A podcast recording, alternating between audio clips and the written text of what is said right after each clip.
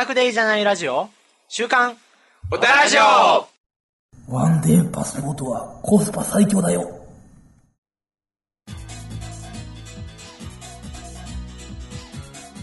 い、皆さんこんにちは。こんにちは。さて、今回も始まりました、週刊オタラジオ。メインパーソナリティはメイヒです。こんにちはというか、まあ、こんばんはな、えー、K です。虫の声が入るかもしれないね、これ。うん、入ってる、多分。おーあのね、こう、風情を感じる野外収録になってますが、はい。なんで野外かと言いますと、うん。本日ね、あのー、ですか、ワンデーパスポート。まあ、あのー、イオンシネマね。全国のイオンシネマでやっている、えっ、と、ワンデーパスポートっていう、えっ、とね、一人2500円払えば、えー、なんだっけ、ドリンク飲み放題、映画見放題。一日見放題。もう今、あまりにも映画館に人が来ないと。そうそうもうこれはやばいと、あの、思ったイオンシネマさんが、もう、あの、赤字覚悟でやっている、えー、まあ、一日見放題っていう、ね、キャンペーンを今やっておりまして、それを見た瞬間に、K が、これはメイフィスに伝えねばと。まあ、ぶっちゃけ、あの、俺は何円払おうが別に見に行くもん見に行くし、うんそうそうそう。そう、あの、まあ、まあ、でもまあ、まあ、さしなんかね、珍しく K がね、うんあの、お得だから行きたいと。うんそうそうそう。あ なんかこういうね、面白い機会あるし、まあせっかくやるんやったら、まあ見て、一日見て、なんかちょっとラジオネタにならないかなと思ったんだけど、でも普通に、じゃあ、まあ今2本見れば、うん。まあ1本でちょっとプラスやから2本見れば元は取れるじゃないですか。そう元は取れるね、定価ですよね。そもそも、えーまあ、成人がうん見に行ったら2000円かかるんですまあよ。1800円が映画なんて2000円とかね。うん。安くてでドリンクねドリンク1本でもう300円とか400円取られるんですよ。で、だから、普通に1本見に行くと、まあまあ、プラマイゼロぐらい。うん。うん。2本見たらもう断然お得っていうね。そうそうそう。お得なんですが、まあ、日本じゃ、ラジオのネタにならないと。面白くないだろうと。いうわけで、日本じゃダメだと。ダメって言わないけど。もっとだと。あのー、死亡しまして、ね、メイフィスさんが時間を見ながらね、えーこれとこれがいいんじゃないかっていう話スケジューリングを立てて、はい結局ね、4本見ましたね。4本。あのー、あそこの、カードがあるんですよ。そのワンデーパスポート見るやつ。で、このやつとこのやつ見ましたっていうやつがわかるんですけど、最高で5本しか、5本の枠が見れますってなってるところの、そうでまあ4本をね、埋めましたけれどそうも。そう。まあ、あと1本、まあ、だから、デートショーのやつを見たら、5本マックスなんですけど、うんまあ、僕らは、まあ、そこまではまあいいかなね4本でね、行きました。は4本でもね、十分しんどい。あのねだか、ら言ったら単純に、まあ2時間、2時間ないのもありますけど、まあ8時間を座ってみるっていう。そう、そう。まあねそれはね、なかなか、まあ K なんかもほとんど映画見ない身なんで、あの、あの映画館で。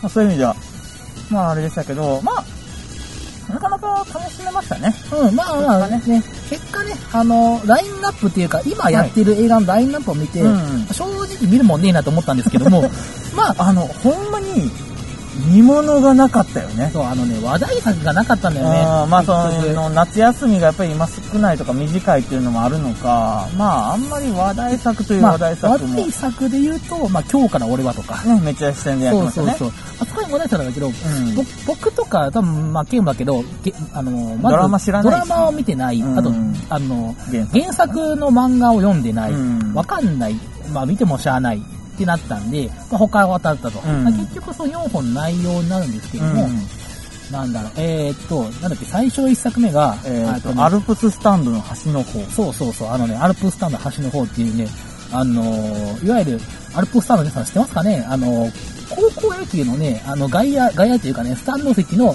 あの、アルプスタンドっていうね、あの、いわゆる、あのー応援席みたいなとこあるんですけど、うん。あそこのね、一番端っこの方が舞台になってるっていうね、あ結構ね、あのーちょっと一周的、あのーね、あの、ちょっとあの、趣が、普通の高校の野球っていうのを舞台にしてるんじゃなくて、ちょっとそういったこと、趣が異なったね、映画なんですけども。まあ普通の、その、まあ高校野球とかやったら、まあ応援席のカットがあり、で、あの、ピッチャーの顔をまあ、ズ球児がねね。、まあメインのね、で、あの、球児が、あの、ストライク取った瞬間に、わーっていうのが、まあ普通の、まあ、ただ野野球球を舞台にはしているんだけど、野球はただのアクセントじゃなくて、うんそれを見守るの、あの、側の高校生たちの、あの、いわゆる青春の、うん。あの、まあ、群像劇って言ったらいいのかな。あの、うん。全員、主人公が誰かってわけじゃなくて、全員が主人公、4人組がいるんですけども、4人全員が主人公の、あの、まあ、群像劇があったんですけど、もともとね、これあの、高校の、あの、リアルの演劇の、うん。あの、優秀作品、最優秀作品ということでね、まあ、それがあの、映画化したということで、ちょっとね、後からそれ知ったんですけども、そうそうそう初見の時は全く知らなくてうん見に行ってて、あ、す、結論から言うと、めちゃくちゃ面白かったです。あのーまあなんかタイトルも知らないし、まあなんか出演してる役者もね、なんかその、そうそう有名な役者が全然いないんですよ。もうなんか全然有名な役者がいない中で、ああまあこれは、まあメイフィスさん一番初めに捨て作品を選んできたなと。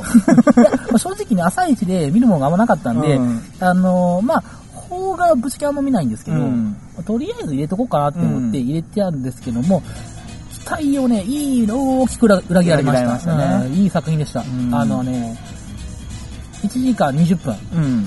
短い作品なんですけども、ううんまくまとまってて、で、もう伏線はちゃんと全部しっかり回収して、うんで、演技もね、やっぱね、あのー結構いいんです。邦画の、あのね、いわゆる有有名どころ使ってるとこって、はいはい。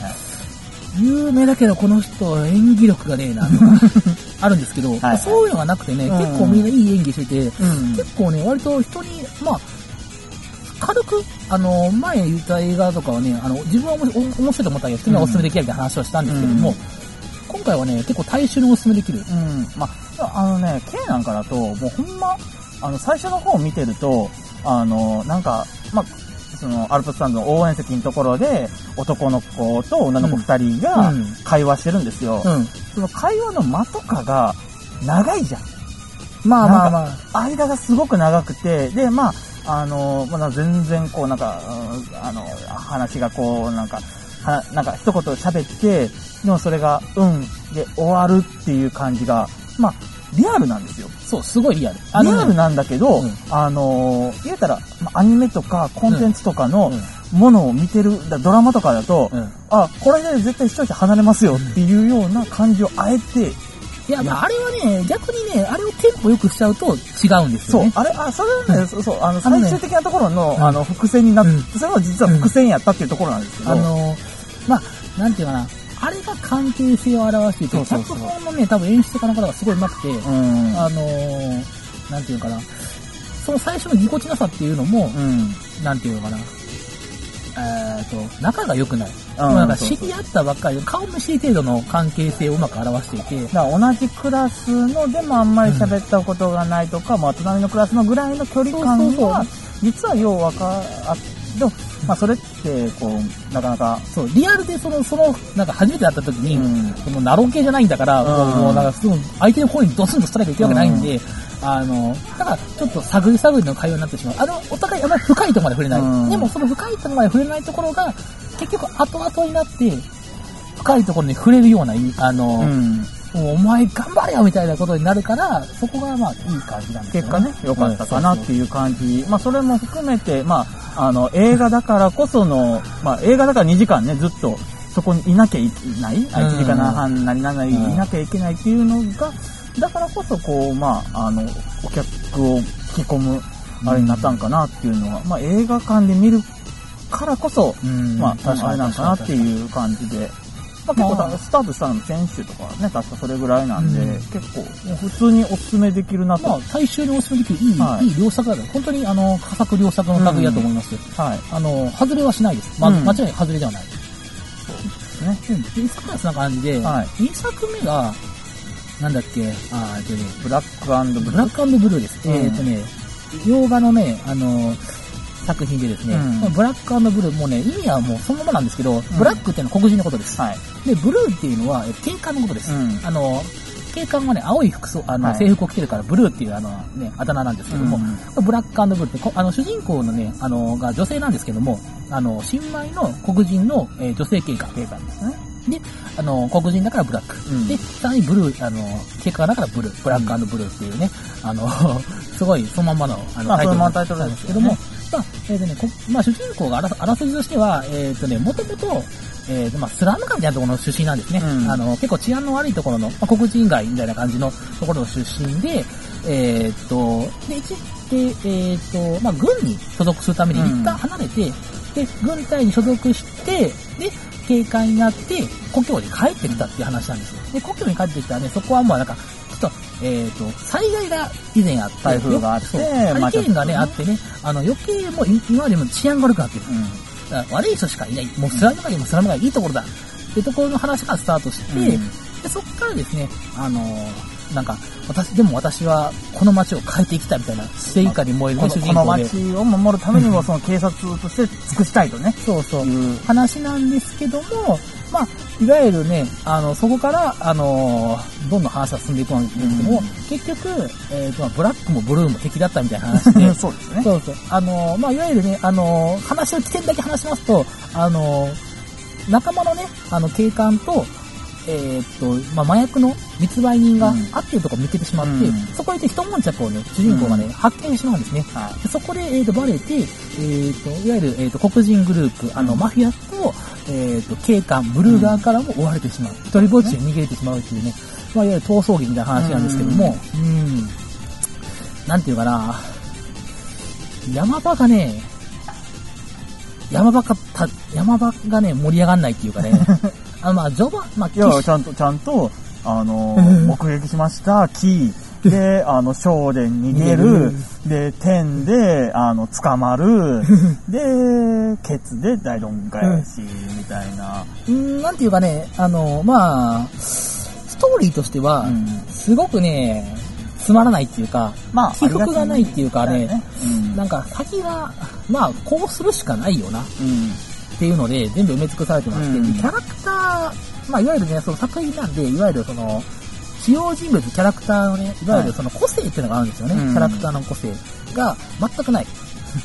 もうね、本当にない。まあ、だから結局、あの、まあ、覚えてるのって、なんか、主人公の女性警官、で、まあ、友達のね、あの、店員さんがいるんですけど、あの、黒人の店員さんが、まあ、知り合いにいて、で、あと、ギャングのマフィアと、まあ、警察側の二人ぐらい、この6人しか顔覚えてないよね、ぐらいの。まあ、えっとね、いわゆるね、もっといる、まあ、まあ、登場人物的にはもっといっぱいいるんですけど、いいけど相棒の白人警官とか、うんえーっと、まあ、あのそういうレベル。こ今後の白人警官二人組とか、うんまあ、いるんですけど、なんかね、ちょい役な、なんかね、主人公が逃げるシーンがほぼ8割のせいで、そうね。あの、他のサブキャラクターの登場シーンがすごいないんですよ。キャラの掘り下げもない。うん。結局、その、いわゆるね、黒人側のね、ボスのね、D ってキャラクターがあるんですけども、その D は、えー息子同然のキャラ、あの人を殺されて、うんあの、高校されたから怒りに燃えている設定で、で、プラス自分の本当の息子もいるんですね。うん。で、そいつは結構、でまだ、お前はもう死なしたかなみたいな話をしてるんですけど、そこの掘り下げも全くなかったし、もう、あの、逃がして終了だったのね。うん、まあ正直ね、あの、うっせえ、あのね、いや、もういいんだよ。もう、とりあえず、あのー逃げて、バンバン撃って、で、バンバンバンバン、あのバンバン撃つんだったら、女性の意味がなくて、あの、うん男性のアクションできる人でよかったんですよ。そしたらもっと派手な逃走劇になったし、まあの、ガンアクションもできたし、うんなんか、だったらそれでいいじゃんって。特に黒人なんて、あの、アクションできる人、身体能力高い人が多いんだから、うんなんで女性にしたんだっていう。で女性だと女性の意味があるじゃない。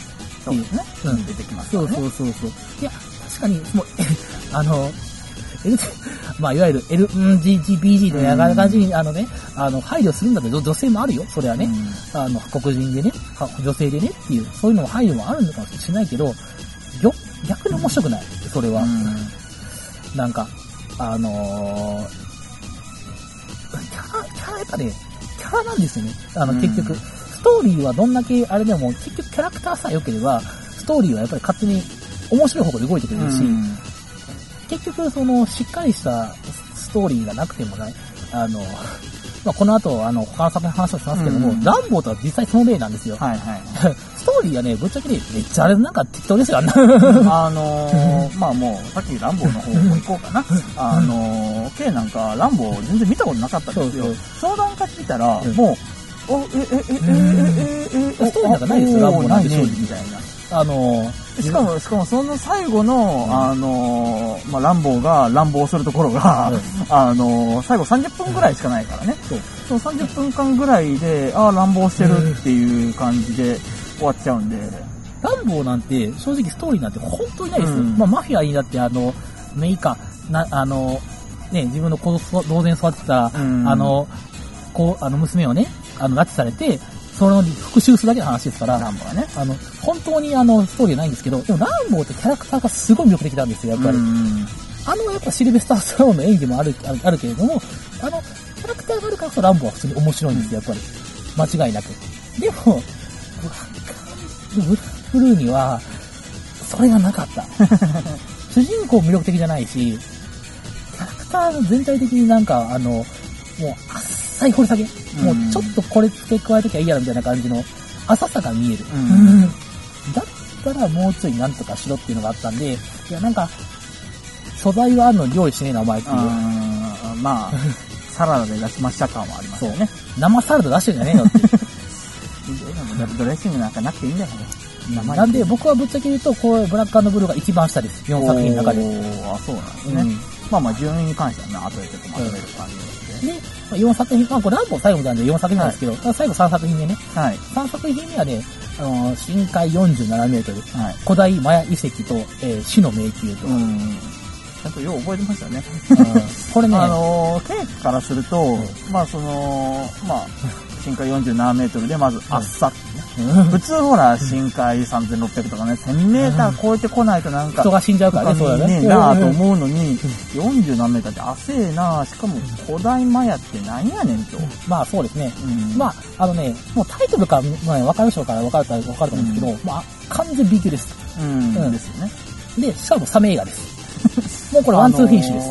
あのーうんまあ、このタイトルポスターの見で、たときに、はいあの、めっちゃサメがボーっておったから、うんあ、これが噂の、あの噂の、ハリウッドで噂の、ジョーズから続く、連綿と続く、サメ映画だと。そう。サメ映画歴史が本当に長くて、うん。まあ、ぶっちゃけサメ、サメ映画ファンがいるぐらいなんで、うん。まあ、もうぶっちゃけサメ映画って固定ファンがいる。はいはいはいもうすすごいもう一大、一大、もうジャンルってジャンルなんですね、一大。うんジャンル、もしかも結構メジャージャンル、はい映画の中では、サメ映画なんて。まあ、ゾンビ映画とかサメ映画とか、うんもうなんかもう好きな人は好きでしょみたいな感じの映画なんですけども、まあ、まあ、その一派なんですけども、うんまあ、正直ね、面白いか面白くないで言うと、サメ映画の中で面白くないです、正直言うと。え言い切りましたね。うん、まあ、サメ映画をいっぱい見てくれるメイフィさんですら、まあ面白くはないよ。だって、そもそもね、あの、まあ、よくあるパターンですよ。あの、なんか、調子乗った学生が、あの、地下の方にね、あの、うんあのダイビングとかしてたら、地下の方になんか洞窟があると。うんで、一人が、私ここ前彼氏と来たことがあるのって言って、うんあの、マヤ遺跡があるんだって言って、まずマヤ遺跡ってなんだよっていう、そこで。で、マヤ遺跡のちょっと深海見てみないって言ってうん行ったら、あの、サメがいて、あの、キャーパニック死ぬって言っただけの映画です、本当に。まあ、それだけしかなかったよね。本当その、本当、うんもう気象転結もね、それ、そ、そこでサメだ、逃げろ、逃げろ、逃げろ、うん逃げろ、逃げろ、逃げたぐらいの映画ですよ。まあ、あの一応、なんかドキドキ、あのあ、なんか希望が見えたっていう瞬間に希望を費やされるっていうのが、どんどんどんどんどんどんどんどん積み重なっていくっていう。まあでもね、ほんまあれ、あのまあ、最初はいいよ。うん最初いきなり、あの、一番初めに襲われた時なんか、うん。ドーンって音響も強くね、入れて、うんあの、あれして、うわ、すげえ、と思ったけど、あれもね、もうちょっと緩急つけないと、もう途中から、はいはい、あそうですよね、うーんで、もう、にしかならなかったもんね。あのね、サメが可愛くないんだ。本当に。あのね、可愛さいるんだ。いや、えっとね、これはさっきのキャラクターとして魅力なんだけど、はいはい。サメってね、キャラクターいるんだよ、やっぱり。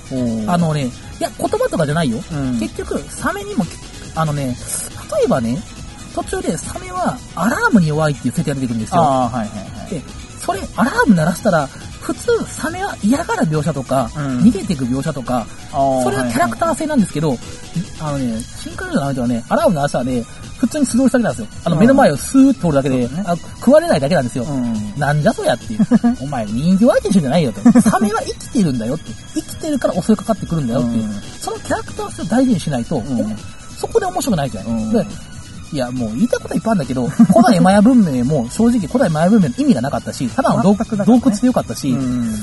あのー、なんていうかな、まあ、迷宮から出られないってだけでもなんかもう酸素が足りないとか、うん。だからいろん大要素入れすぎて、うん。サメが薄くなってるし、うん。じゃあもっとサメに焦点当てるよっていう、とか思ったりするし、なんか、もういろんな意味で中途半端な作品だったんですけど、ね。あの、本当じゃあサメに焦点当ててないから、サメっていうの、サメのキャラクターが成り立ってないんだよね。うんそれもこれも一緒。サメの、あの、キャラクターが薄い、本当に。さっきのよキャラクターが薄いと作品の薄意味が薄くなってくるから、うんサメのキャラクター、だからサメってさ、結局さ、メインじゃん。そうだね。あの作品からしたら、もう主人まあ、公でもない。ミ席とかないから、もう。主人公でもい。ないし、うん。まあ、周りのモブでもないし、うんメインはサメじゃん。サメだったね。そう。サメの設定をさ、ちゃんとしろよっていうう。ん。でサメの設定でキャラクターがちゃんと立ってないから、うん。ストーリーがおもんないんだよっていうう。ん。いや、どんなぶっ飛んだ設定でも、サメにちゃんと設定があれば、絶対面白いんだって、ちゃんと。サメ映画って。いサメ愛説。や、もうこれはほんとマジでうん、真剣な話で。だから、えっと、普通、面白いサメ映画って、ちゃんとサメ設定があるの。の恋人を殺してて、右、あ右目に傷があるとか、ああ、そうはいはい。こいつは、だから何かを見つけたら、こいつは凶暴になるとか、うんそれを利用して主人公がそれを巧みに利用するとあかー、そこでキャラクターがあるからストーリーが生きてくるの。はい今回のサメって本当は無機質な人形なの。ただ単に。ね。もうただ単に来ては通り、なんか見つけて、で別に襲う襲わないもよう分からずに、ただ単になんか普通に上スーッと通り過ぎる時もあったし。そう。で、一応今回、あの、その、深海47メートルのサメも盲目って設定があって、うん。目が見えない設定なんだけど、そんな関係ないから、うん。なんか、音を頼りにして描写もないし、なんかね。アラーム、だから、ちだから、えっ、と、視覚がなくて聴覚聴覚に頼ってるからアラームに弱い設定だけど、うんアラームの設定も一回しか生かされなかったし、そうだね。そういうとこなんだよね、本当に。いや、本当に、それを生かすんだったら、最後逃げるシーンで、うんアラームがたまたまありましたとか、うん。とか、あなんか、あの、例えば、あの、酸素ボンベのアラームが鳴って逃げられたとか、はいはいはい。生かせるとこっていくらでもあるし、うん2匹いるんだったら見事に、あの、2匹いるったら途中でわかるんですけど、うん2匹のだったら夫婦にして、1匹が傷ついたから1匹が怒り出すとか、そういうサメのキャラクターをつけないと、ん本当に、ただ単に、あの、舞台装置なだけのさ、ね。で、それサメ映画の意味がなくて、じゃあお前これサメじゃなくてもいいじゃんって。何でもいいじゃん、人を襲うんだったら。サメが専門家ですか？いや、これサメに限らないよ、本当に。いや、これ映画としての質のクオリティの話してるから、これ本当に怒ってて、俺。いや、あのね、映画としての質は一番悪い。うん4作品の中で。間違いなく一番質がある。うんこれでも B 級を作ってるから言い訳ができないから。いや、あのね、知ってんだよ。あ B 級作りましたよ、どうぞって言って。うんこれ僕はハンバーガーを作りました、どうぞって言って。あ、ハンバーガーですね、美味しいですねって言って、で俺は別にその B 級には満足する。うん。けど、お前、ハンバーガー出すって言ってさ、コンビニの前チンしたようなやつ出してさ、べちゃんこやん、お前これって。なあ、お前っていうう。ん。殺すぞっていう。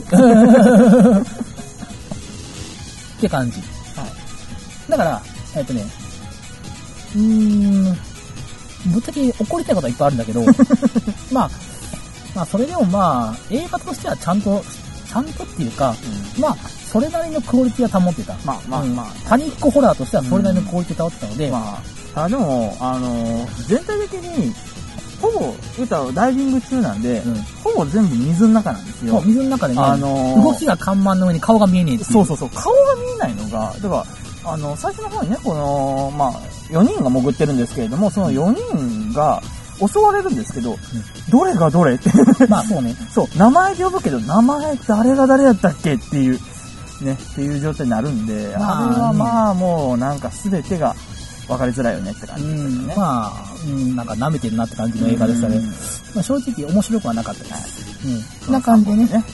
で、まあさっき言ったランボー合わせてね、4本見たわけですけども、まあ、2本、ふまあ当たりで、うんまあ2本外れだったかなって俺の中では。うんまあメインの中ではそんな感じ。はいはいはい。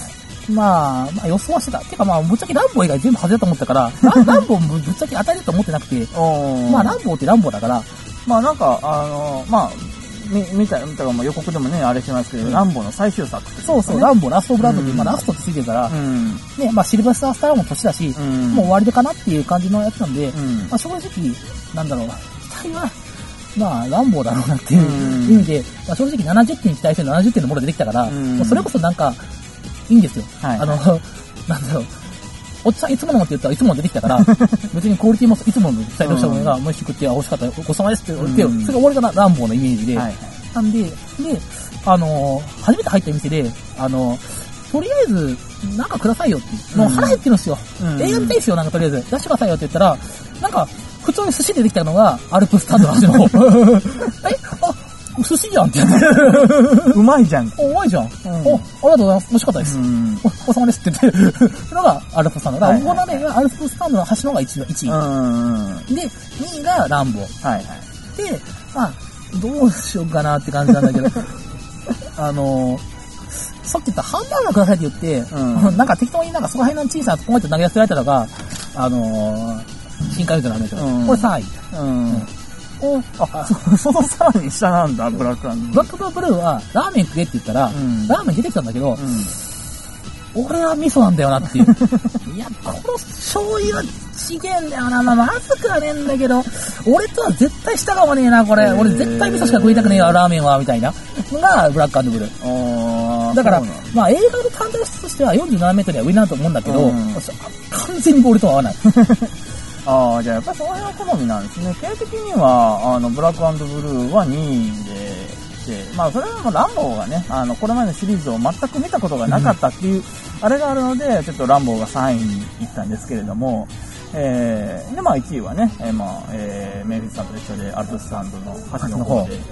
ね、えーあれなんですけど、まあほ確かにもうほんまになんか一本目、まあいろいろ、まあ突っ込みたいところありますよ、さっきみたいに、そのなんか初めから見てたら、てか家でテレビで見てたら、絶対これ着るよなとか、なんか演出的にも甘いしさ、やっぱ金がないんかな、日本の映画業界は。本当にもうなんか、あの、ライティングとかそういうのもね、こう見てるともうなんか、え、これ絶対に夕方に撮った写真、あの映像やんけっていうのがもう丸分かりで、時間ちゃうやんけ、同時進行でやってんのに、みたいな、そういうね、ところがあったりとかで、まあそういうのもまあ、なんかいろいろ突っ込みたいところはいろいろあるんですけど、まあでも結果やっぱり最後のまとめ方がうまかったんでね、まあその辺は満足できたかなっていう感じで、うん。あとはまあブラックブルーは、あの、もう、絵は基本的にあの、ワイルドスピードとか、あの、ああいう、ななんですね、タクシーとか、もうとりあえずなんか、あの、ぶっ飛んでれば、まあ、ぶっ飛ぶほどのぶっ飛びはなかったけれども、うんまあでもなんか逃走してるとか、ああいう系はね、結構好きなんで、まあそういう意味では、えー、見に来るかなっていう感じの、まあそういう順位ね。えー、まあ4位は、えー、メイクです。深海47メートルね。はいうん。まあ、そんな感じですかね。はい、そんな感じで、まあ、1日4本見ましたけど、まあ、まあね、えー邦画1本の洋画3本で、まあいいバランスじゃないですかね。うん、うんいいバランスだったかなというふうには思います。まあ、全部ね、全部が全部ひどかったらもういいことなかったけど、まあまあ、アルプスタンドがね、あの、思ったよりいい作品だったんで、うんもうそれだけで救われたからって感じです。確かに、今日、今日ね、うん。今日のぶっちゃけ金払った理由はもう8割アルプスタンドになっちゃったかなっていう。うん、2割、2割乱暴で、うん。まあまあ、そんな感じかなって感じですね。はい。まあ、あの、ワンデーパスポートは7月いっぱいかな。まそうだね、あと少しというか、まあ、このラジオがいつ更新できるかどうかわかりませんが。まあまあ、あのまあね。7月いっぱいまでね、あの、全部この4シネマでやってみたいなんで、はい。まあちょっとね、あのまあ、ぶっちゃけ2本見るだけでもお得なんで、うん。まあなんかあったら、あのなんですかね、あの時間があればね、ちょっと、まあ、気軽に見に行ってもらえればね、うん。お得なんでね、あの、全国のね、日本シネマ助け、まあ、映画業界をね、助けるという意味でもね、行ってもらえればと思いますのでね、あのおすすめです。おすすめですね。はい。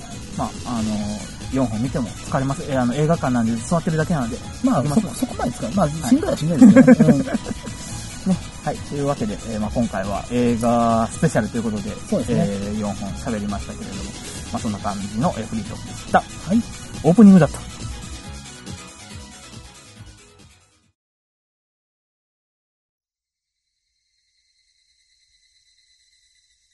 タラジオでは、えーお便りをお待ちしております。ふつおた各種コーナーへブログにある投稿でごた、えーご投稿ください。はい。紙、紙は見た。神間見た。まあはい疲れましたね。疲れたねえーまあ、4本見たが、そうそう朝の9時から、朝の9時集合して、もう9時ですよ。9時過ぎましたよ。9時半。もう9時半ね。12時間以上ね、ブラブラしてるんでね、はい。意外とやっぱおっさんには疲れるんだよね、これ。うん。まあ、若さはなかったけど、あ、でもそういう意味では、あのー映画館に、あのー若い、若いのがいっぱいいましたね。まあ子供いっぱいいたね、やっぱり。あの、時期も時期だし、やっぱり、あのー今日から俺は、もうまあ確かに多かったんですけど、うんもう一個、なんか、あったねやってましたね。あなんか子供向けのね、日朝特撮みたいなやつがあってね。のー名前は出てこないですけれども。そうそう、そういうのもね、結構ね、あの、こんなん誰が見んだよと思ったら、んまさか小さい頃本当に人気だとは思わなくて、あ、あ、人気なんだ、ごめんね。最初あの、メイフィスさんが、うん。あの、外れ作のあれの候補の中に、そっち側を、アルプススタンドじゃなくて、そっち側を、うん。まあ、これもどうせ外れやろうから、こっちにしましょうか、みたいな、もう、あのーなんだろうね、あのーち小学生ぐらいの女の子が、な、ん？あれ、中学生ぐらい？違う違う、もっと上だと思う。もっと上？うん。もっと上か？うん。まあ、とりあえず、あの、実写の女の子が、なんか、仮装して戦うみたいな。声が特撮ね。特撮ね変身して戦うみたいなね。まあ、あの、うんまあ、プリキュアを実写化しましたみたいな感じの、まあ、ぽいやつがあって、ね、感じがあってで、ね。まあ、それはもう明らかに外れだから、うん。なんかもういいかなと思ってた、らら、意外と人意気が外。と本当になんかグッズをね、ちっちゃいのなんかいっぱい買っててね、うんマジ人気なんだと思って。なんか普通に女の子もなんかそれっぽいコスプレやってたりとかね。そう。あ、そうなんだ。やっぱり知らない世界多いね。まあ、そうかな。うん。まあ、そんな感じでね、あのー、まあぶっちゃけ8月以降の方が見たい作品が多かったりするまあんですけど、これからね、うんそうそういろいろ流れてまあまあ、ワンデーパスポートは4月前ってことでね、はいあの、今のうち行ける人は行ったらなと思います。まあ、8月以降もね、映画見に行ったらね、随時話したいと思いますので、よろしくお願いいたします。えー、そのかな、また来週、来週じゃない、次回はいつになるかわかりませんけども、ね。また、夏ですからねそう、お盆、お盆前かな、お盆ぐらいかな。はい。それでは、また皆さん、次回お会いしましょう。それでは皆さん、さようなら。さよなら。